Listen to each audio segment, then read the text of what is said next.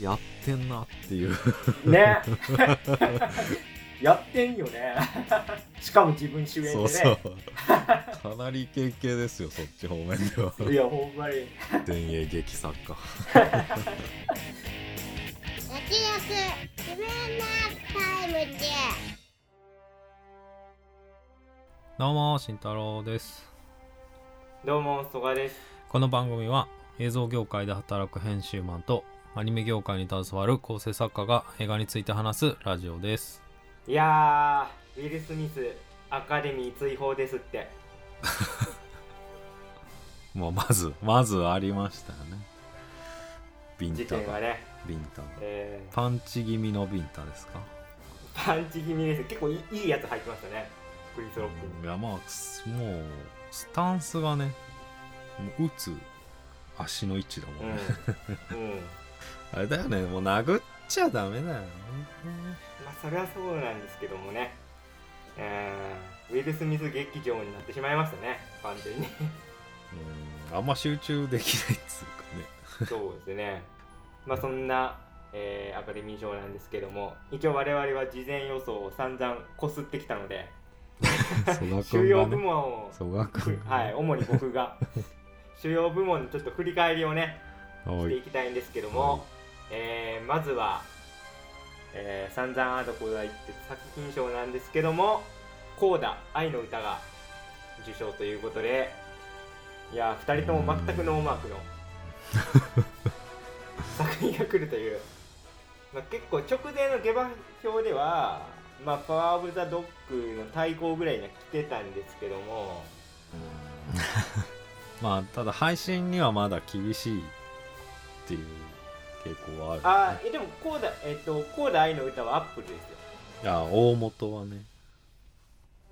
はいはい。でも大金出して買ったんだよね、そうそうなんか30億とかいうん。ね言ってましたけど、まあ、ちょっとね我々日本人としてはドライブ・マイ・カーが気になってたんですけど。まあ外国語映画賞止まりということで。なんか良き良きことにしてください。止まりって言うとあれじゃん いやいや十分すごいんですけどちょっとなんか事前のこの あお煽りすぎ問題みたいなのもあり。いやいやす快挙でしょそれは。いや快挙ですけどね、うん。まあ送り人以来ですか？まあドントルックアップもね全然なんかかすりもしなかったですよね。うん、うん、いやネットフリに厳しいよね。まちょだっと厳しいですね。そう考えると確かに。ねいやーでも家福さんがね。はい。なんか体裁整えマンって言われてる ページを見たんですけど。そんなこと言われてるんですか？家福さんが？俺たちの？なんか波風を立てないようにしてるから。もうちょっとえもうちょっと話せよっていうみたいなねことを言われてるとこもあってまあ面白いなと思いましたね。ー そんなこと言うてやるなよな。俺たちの家福をそう家の中ではあんだけおとなしいのにね。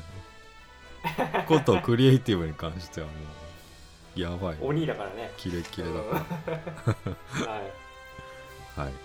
えでは続きまして監督賞なんですけども、えーこれはまあ大方の予想通り「フォア・オブ・ザ・ロック」ジェーン・カンピョン監督ということで2年連続女性監督が受賞というね。うん。快挙なんですけど。まあでも慎太郎先輩があのー前回ですか。ちょっと感想の方を言ってくれてましたけどやっぱなんか監督賞ってえ映像に力があるやつがやっぱ取りやすいですよね。あ去年はだってあのーあれだったじゃないですか、えーエターナルズの人の。もうダメだ。クロエ・ジャオマン出てるああクロエジャオのノマドランドでございます。うん。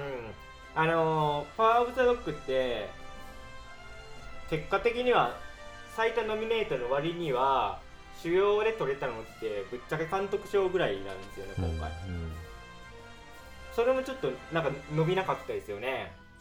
ネットフリが影響してるのかどうかちょっと分かんないところではありますが。うん。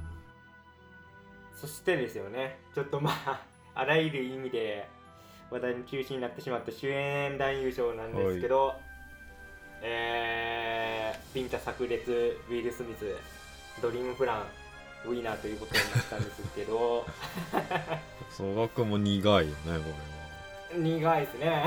れはもうちょっと気持ちよく行きたかったね。もう本当にあのいい演技をしていたので、今回はまあ行くんじゃないかなと思ってて、まあ、僕のねその予想通り行ったんですけどまさかの別れに大会処分ということになりですね。ちょっと苦い終わり方になってしまいままだ賞剥奪とまでは言ってないんだよね。あ今の時点の報道レベルではではそういう話にはなってないです、まあ、これで剥奪になってなんか繰り上げ当選みたいな感じになってもね。グダグダ。もらもらう人もちょっとなんかね。いやでもあれだ。ウィル・スミス自分でだよね。うんそうそうそう、大会だよね。まあ、ちょっとウィルの話になってしまうんですけどあのーまあ、先輩は言ってて暴力はいけないよね。って言ってて、まあ、全くその通りなんですけどあのー日米で結構反応分かれてるのが興味深いところでもありまして。うん。結構日本はまあまあまあちょっと家族守るためにやったとこもあるしみたいな。擁護派も結構いてちょっとお国柄なのかなと思うんですけども、テレビの MC がそういう風に言ったりしたらしいしね。ああそうなんです、今朝ね、の情報番組。まあ狂犬と呼ばれたあの方なんで まあ。ちょっとすっきり。すかねすっきりしない感じではありますけどね。まあ男性性の孤児という意味ではまあドンピシャまあいやまさにそう言うだろうなっていでうこと。でも結構その有害な男性らしさみたいな言葉もね盛んに使われてますけど最初まあなんていうかウィル・スミスの行動を見ていくと最初は笑ってて、でその後ちょっと奥さんが、まあ、苦い顔をしたので、まあ、それに対してちょっと反応しちゃったのかなみたいな。でそこへちょっと男性性を誇示してしまったんちゃいますの。っていうのがこうアメリカ的な世論で。それは良くないよねみたいな。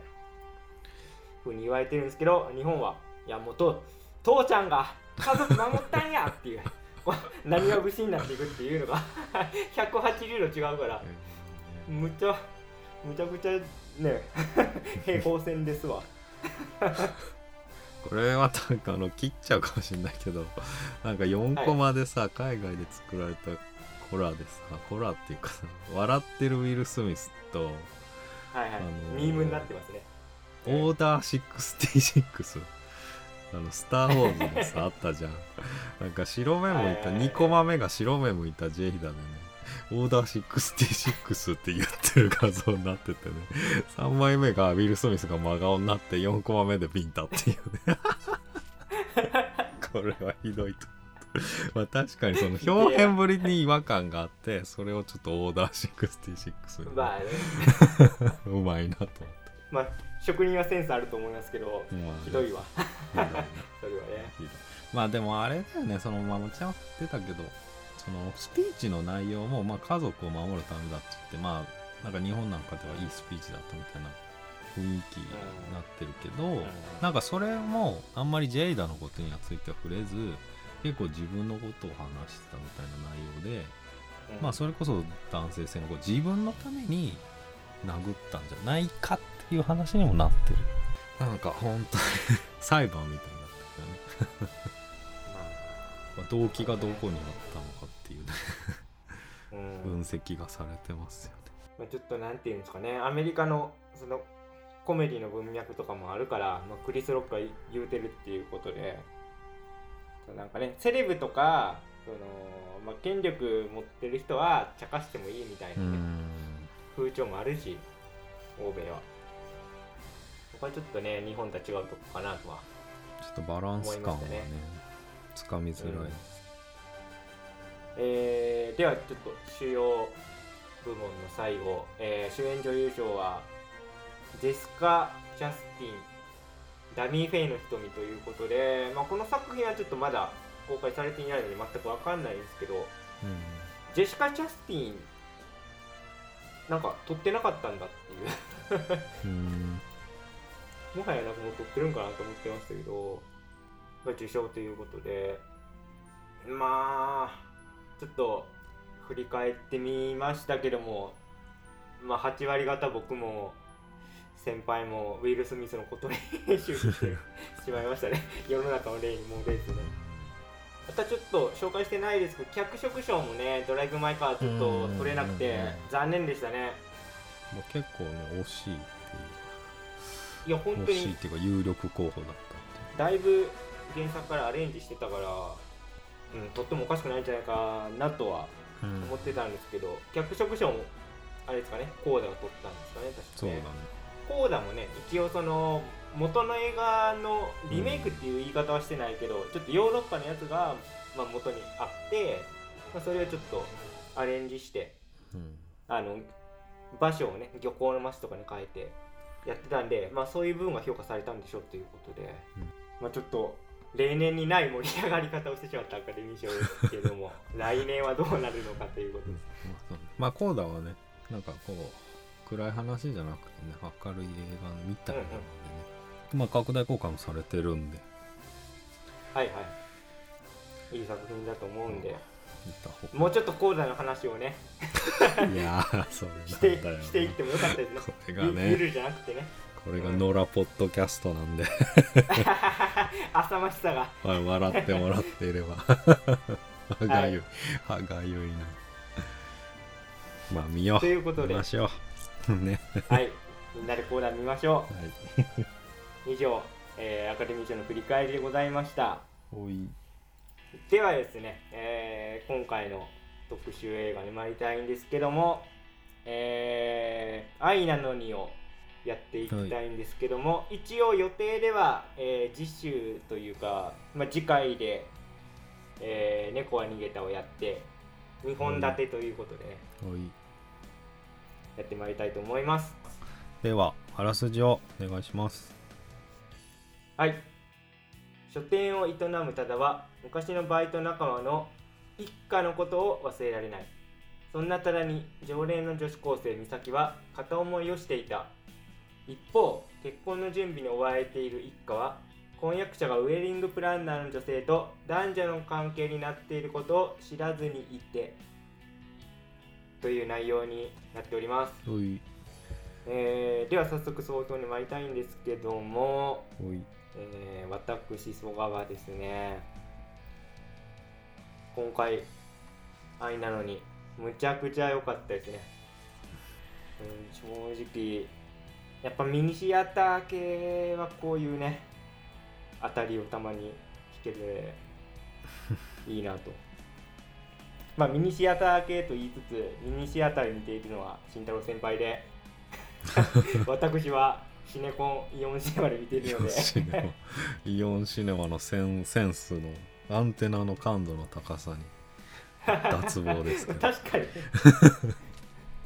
確かにね。ミニシアター系もやってくれるというねところの深さに感謝なんですが、まあ、今回の座組で言うと上條秀夫監督今泉力也脚本っていう組み合わせで見た時にやっぱね2人の作家性がきちんと出てるというかなんかうん。上條さんの映画まあむちゃくちゃ見てるわけじゃないないですけどその女性を魅力的に撮るのがやっぱうまいしあとぬ濡れ場が特に顕著ですけどきちんとえエロいんだけどむちゃくちゃなんか 笑ってしまうみたいな絶妙の間というんですかね。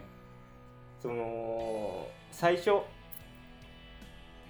結構きつい濡れ場っぽく入るんだけどどんどん進んでいくと観客がボソッと笑っちゃうみたいな 展開に転がっていったりするところはやっぱなんかジョジョさんの作品見てるなっていう感じがしたしあとは長回しですよね。これはアルプススタンドの時とかも思いましたけど終盤にこう長回しのむちゃくちゃエモい場面っていうのを持ってきていて、まあ、今回で言うとね、えっと主人公があのー美咲の両親に自宅のマンションに嫁られ、まあ、詰められるんですけど、うん。まあ、そこで あの瀬戸康史あれなんですかねつきビンタしてないか突き飛ばしたぐらい。いやもう 殴ったよちゃんと、殴ってね。うん。瀬戸康史パンチからの、あの愛を否定するなっていうねあの長回しなんだけどそのそこだけ取るとなんかちょっとエモに触れてんだけどそのお母さんの詰め方は気持ち悪いのよっていうのを連呼してくるっていうのがもう後半ちょっと逆になってるっていうか 気持ち悪いんだよみたいな天童になっていくっていう、まあ、そこがねやっぱ面白いですよねジョージョさんでまあ自然とね最後爽やかな演 風が吹いて終わるというね。うんまあそれはそうところもやっぱり、うん、見ていて気持ちがいいとこですね。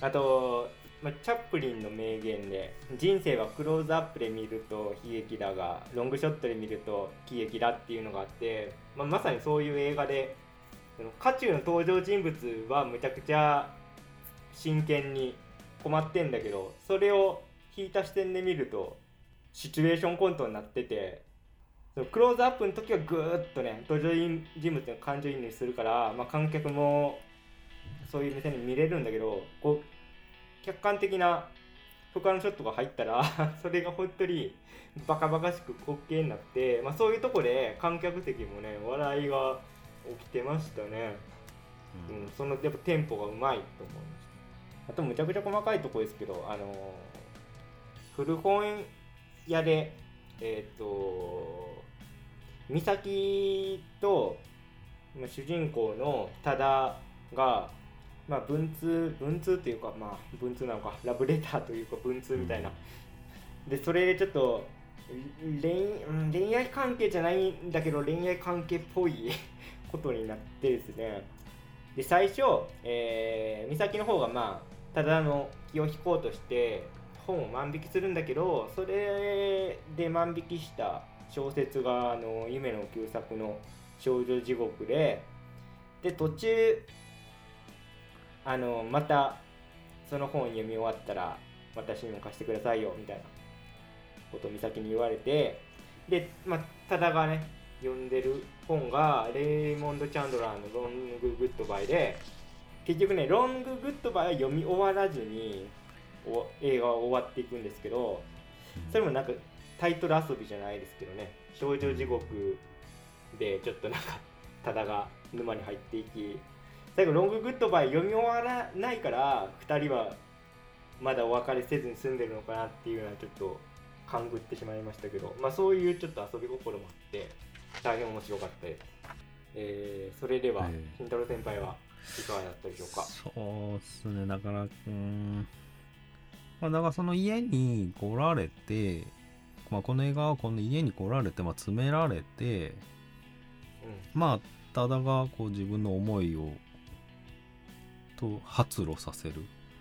ところがまあクライマックスというかこの映画のまあもう一番のクライマックスだと思うんだけどでその後のまあ爽やかって言ってたけどその後の本屋さんでのやり取りも、まあ、めちゃめちゃ爽やかで、まあ、それこそアルプススタンドの端の方とか、なんかそれと同じようななんか爽やかな風が吹き抜けたなと思って、ままとめっていうか、まあ、後半すごい好きでなんだけどそのなんか前半のセックスシーンとかさそのそんないるみたいななんかちょっと思っちゃう、いるっていうか そのまあただギャグにつながってきてはいるんだけどもうん。そのギャグもまあセックスが下手をご利用してくるから、まあ、もちろん会場もまあ笑ってはいたけどなんかもう一展開あってもいいのかなとかなんか下手でそんな結構押してきたなと思って。うん。だもうそのこれ最初にその野田君に「猫が逃げたの扱いどうする?」って言ったのは、まあまあ俺自身に一番問いかけ直してたんだけどえが猫は逃げたがまあ好きなのよ俺は。な なるほどね。あでもこれくらいにした方がでもうちょっとね猫は逃げたの方がロジカルだったような気がしてまあそれは次回やるか、なんああかこれおもいや面白いですね。僕実は逆なんですよね。えー、なるほど。愛なのに派なんなるほど。うんだから面白いと思います今。のいやだとしたら余計 猫は逃げたを置いて話せなくなってきたのね まあまあ。まあちょっと次回待っていただいてそこはそうかセックスね。僕でもうーんなんか僕はそこはなんかあんまりノイズにならずに楽しめちゃいましたね。その神父との珍妙なやり取りも面白いし。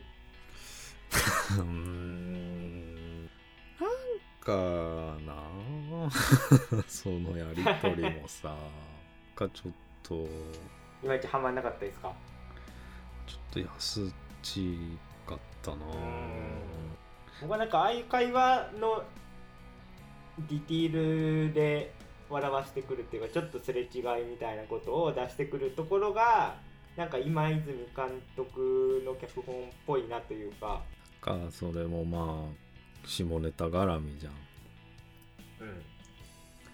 下ネタ使わずになんか、まあ、偏見だけど、まあ、笑わせれるんだったらそっちの方がいいと、まあ、どっかで思ってるからあまあアルプスとかの方が俺は好きかもしれないな。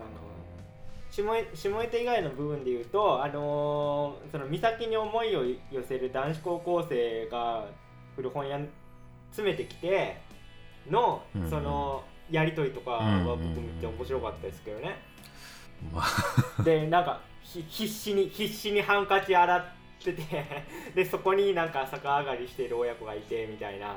うん。ちょっと後々聞いてきたりとか逆上がりの親子もな取ってつけた感じいやあの男の子もまああの、ん。で一番最初出た時なんか持ってた花をなんか地面に投げつけるみたいななんか、はいはい。いやなんかあ変なことしてて変なことしてて、いやいやこれはないわと思ったけどまあ本屋来てからの流れとかは好きよ。全然面白かったよそれは、うん。うん、そのやりとりはね。一連の流れで言うと投げつけた花をまた道の端の土のところに植え直していくっていう何これっていうのありましたけどまあだいやだからそれもいやだからそれもなんかそれするって思っちゃった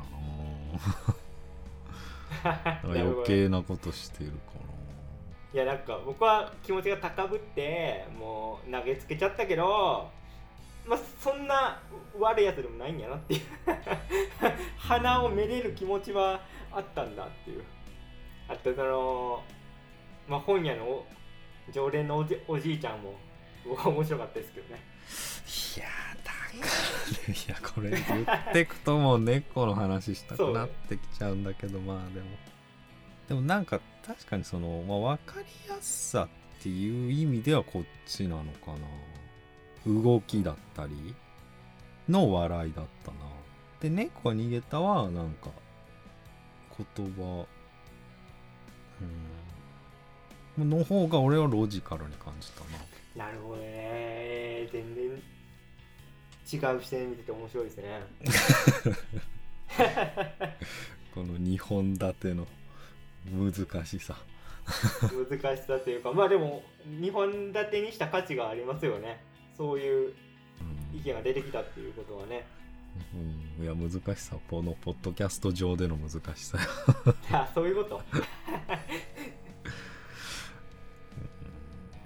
まあどう思っちゃったかな。だってそんな瀬戸康史とこの女子高生がいれば、まあ、まあ大半は成立かなと思っちゃったな。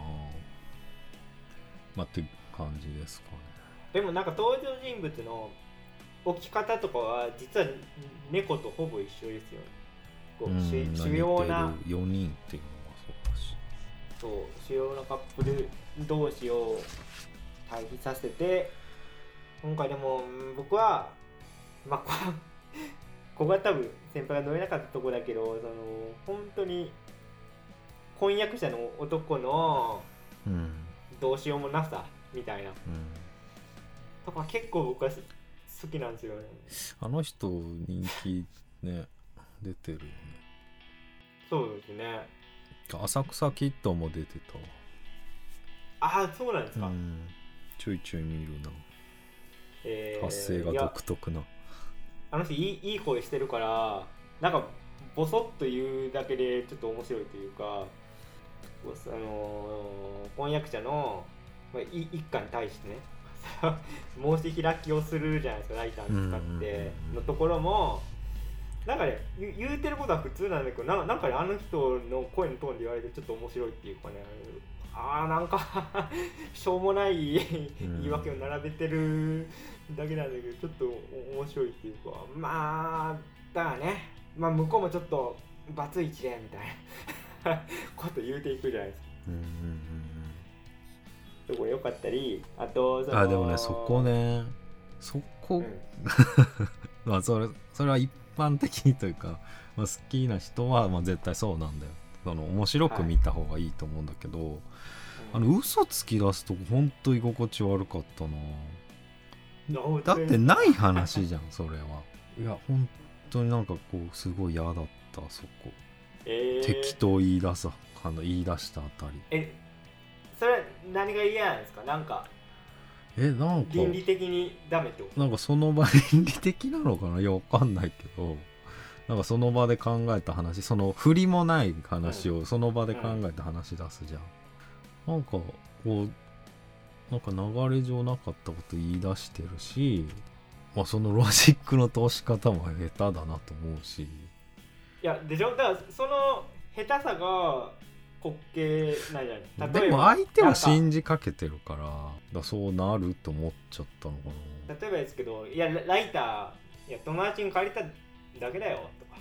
でもいいわけじゃないですか。あそうそうそうそうこうさディティール作り込んでさ言うていくからちょっとなんかドツボにはまっていくじゃないけど、いやだからねそのまずバレ方も、うん、そんなバレ方今時あるかなってまず思っちゃったんだよいやーそれを用意しようとしてるなって思っちゃったんだよなでそこで変な嘘を作り話しだすんだったらその友達からもらったでいい気がしたな。あのまずバレ方があんまりあんまりそてか今そんなライターなくないとか思ったし。そうなんですか？僕はちょっと分かんない。なんで俺が詳しいみたいに。詳しくないよいやないんじゃないかな。わかんないよいやそうなんですかね。あとはまあなんかその怒ってうん一家出て行ってうんうん。で帰ってきた時にまあ普通にカップラーメン食ってたんだけど 急いでいそいそとうんうん。キッチンの方に隠しに行って、すごい待ってましたよみたいな。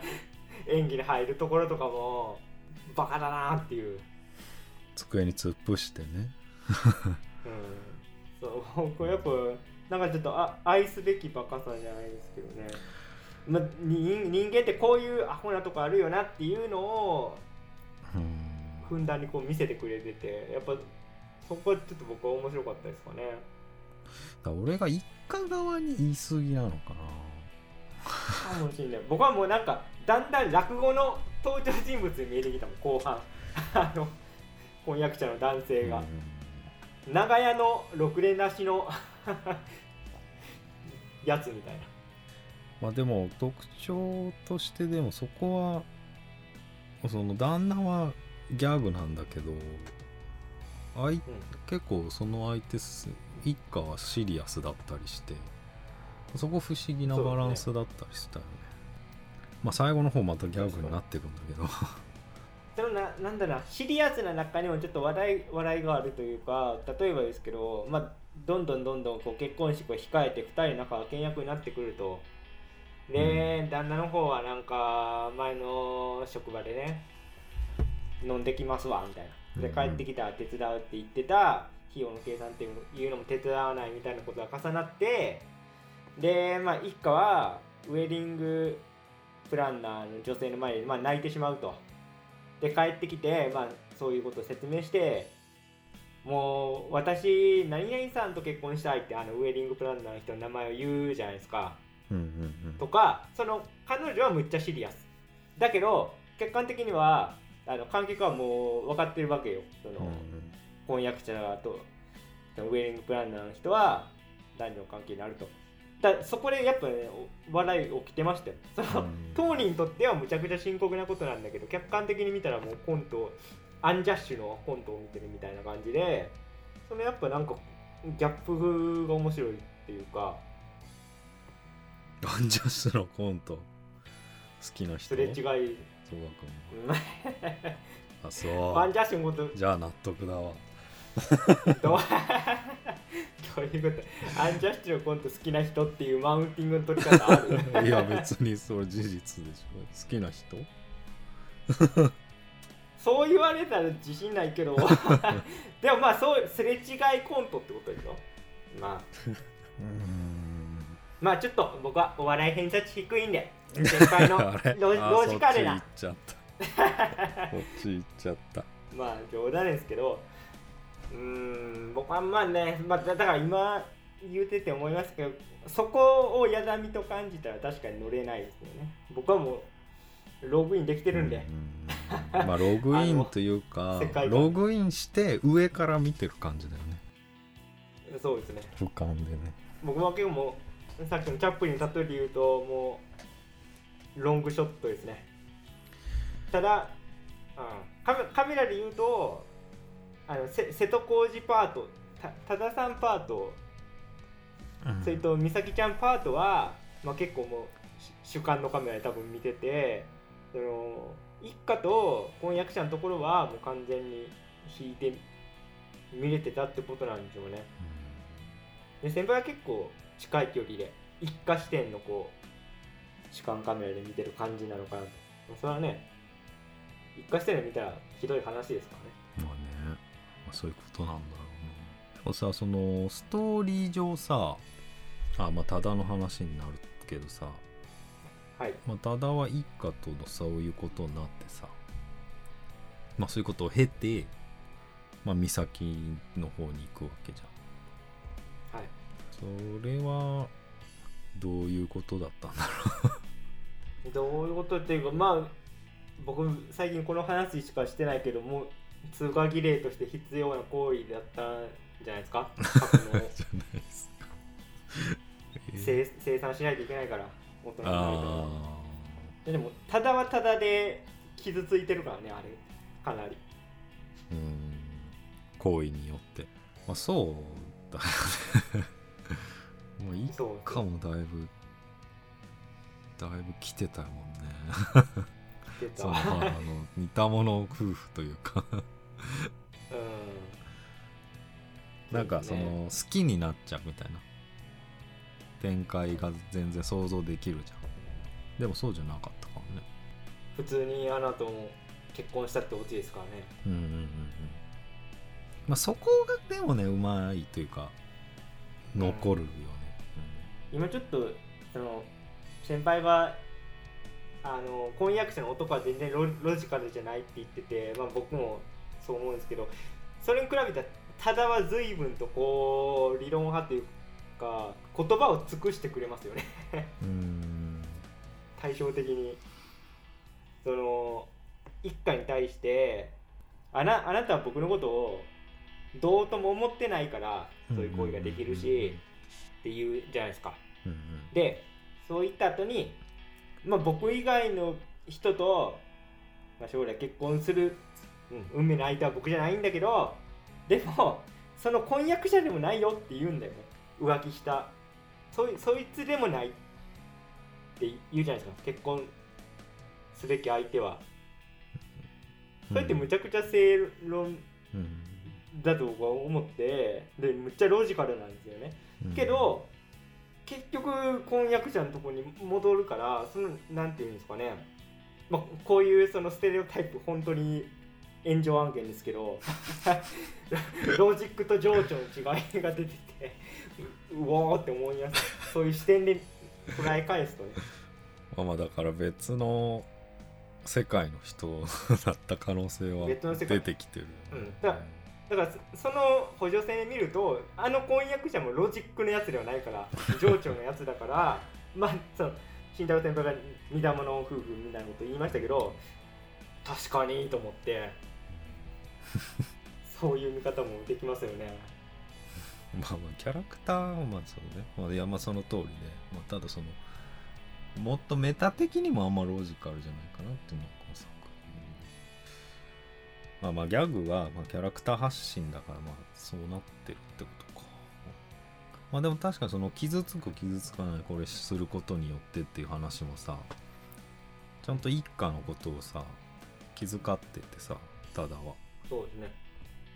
でも本当はそれ以上に多田が傷つくっていうのも多分自分では分かってて自分が傷つくって分かってたよね、まあその上で一家のことを気遣ってるってあたりまあ非常に好感が持てるもう多分ただにととってはね あのああいう関係になるっていうかまあその、まあ、ほラブホテル行くわけですけど多分清水の舞台から飛び降りる覚悟で行ったんじゃないかなぐらい。まあそこはでもさ 急にその場面に変わっちゃうから、本当はもうちょっとね躊躇だったりまうん。ああったのかなっていうところはあるまあ前後の葛藤みたいなとこはあんまりなくあっさりめでしたけどね、まあまあそこが舞台にしてそこで話が始まるからね。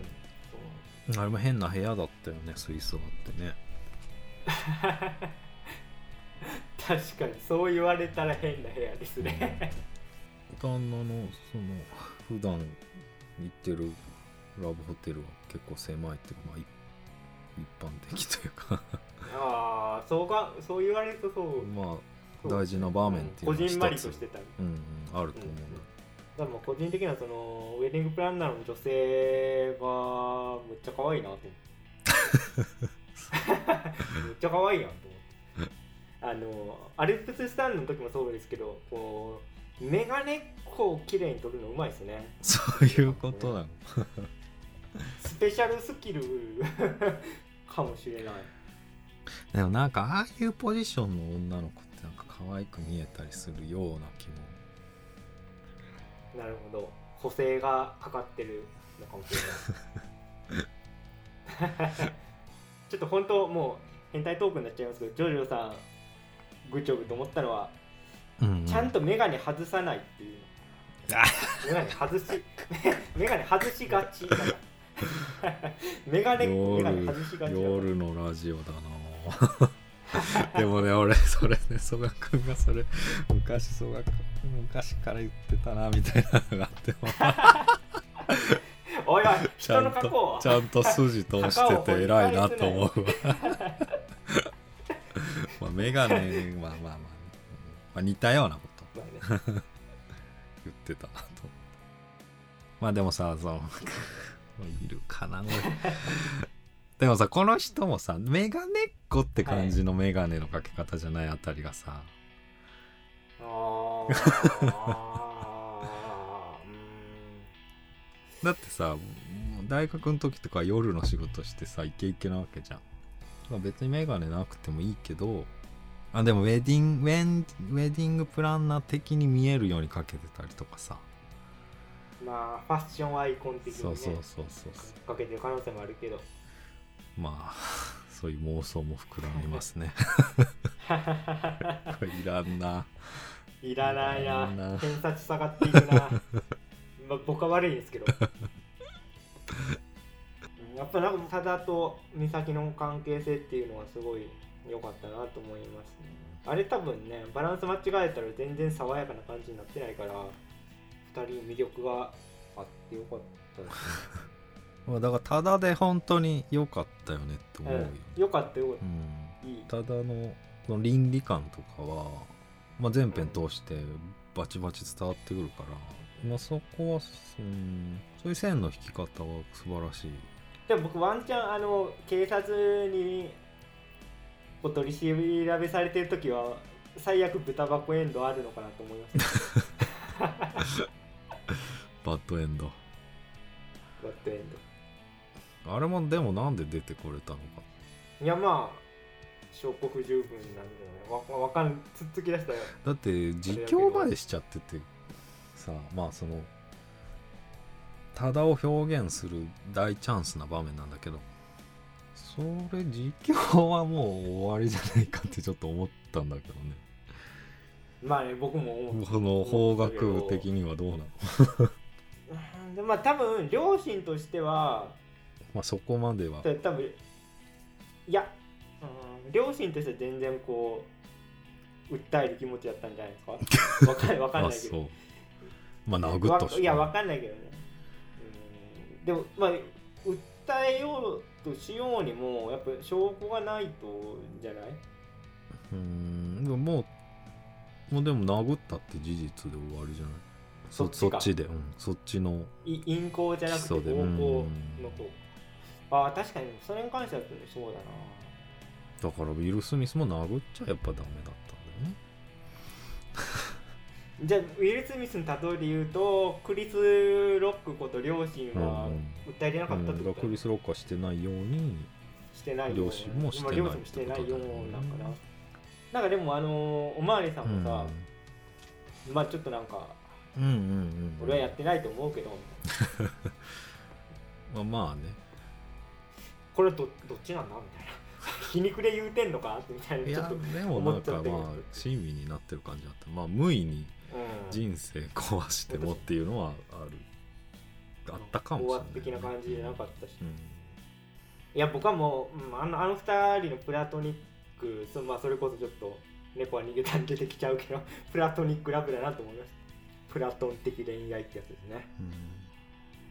うん めっちゃ言ってたよ。これ詳しく次回やります、ねああ いい喋りたいのに。この3種類の愛については次回やります。ええプラトニックってそういうことだったんだって思ったけどね。まあこれどうどうでも いいとこですけどその美咲に告白してきた男の子しれっとなんか違う女の子といい感じになってました最後ね。なんかねそんなもんなんだよって言われてるような気もして。ががだからだだからなんかちょっとなんかでも学生高校生の恋愛ってそんなもんなんだよっていう視点もありつつでもちょっとなんだろうな。だだからこそこう美咲の思いが尊く見えたのかな。そう考えると。やっぱね愛を否定するなっていうのがパンチラインだなと思いましたね。瀬戸康史さんも良かったしね。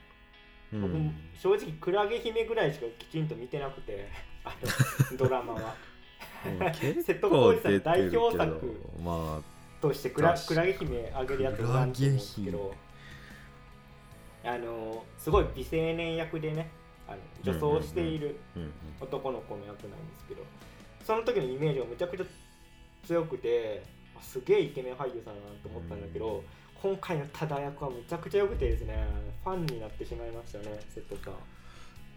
NHK でスイーツ作りまくってるけどね。そうなんですね。グレーテルのかまどだった。あああれあれ瀬戸さん出うん、あてんだれ瀬戸康史僕僕もたまに見てだとあますナレーションと絡むやはいはいはいはい。つあれ瀬戸康史へえあとは僕あんま見れてないんですけどその美咲役やってた女の子もすごい良かったんですけど、うん。あの結構話題作出ていてちょっと見れてないんですけど佐々木インマイマイン出てなかったかなちょっと待ってください。今パンク情報確認します。河合優実さん。あれですねサマーフィルムに乗ってとかですね。うん。去年で言うと。とか、まあ、UFO の天秤とかですね。で佐々木インマイマインとか、まあ、結構話題になった邦画に出ていて。今年の映画で言うと、まあ、これまたね気になったけど見れてない枠でちょっと思い出しただけうんうんにも出てると、あとえっ、とジョジョ監督の次回作のね女子高生に殺されたいにも出てるっていうことで、じゃあ今普通にぬるっと言いましたけどあのパンフレット出来がいいんでうん。うん映画良かった人は買うことをおすすめします、うんうん。なんか表紙もジャケットも可愛いよね。そうですね、2個揃えてね。まあ、内容的なことで言うとあのシナリオの再録とかもされてるんでうん。本当に読み物としていいですしあとまあキャストのインタビューも入ってるしうんジョージョーさんと今泉さんの対談とかも入ってるんでうん。そうお値打ち価格だと思うんでぜひ。まあ多分次回は比較も結構入ってくるのかそうですね、うん。入るでしょうな多ね分。全出しできると。はい。ぐらいですかね。はいえーじゃあ今日はこの辺で。以上脱力。キネマタイムズでした、ありがとうございました。ありがとうございました。脱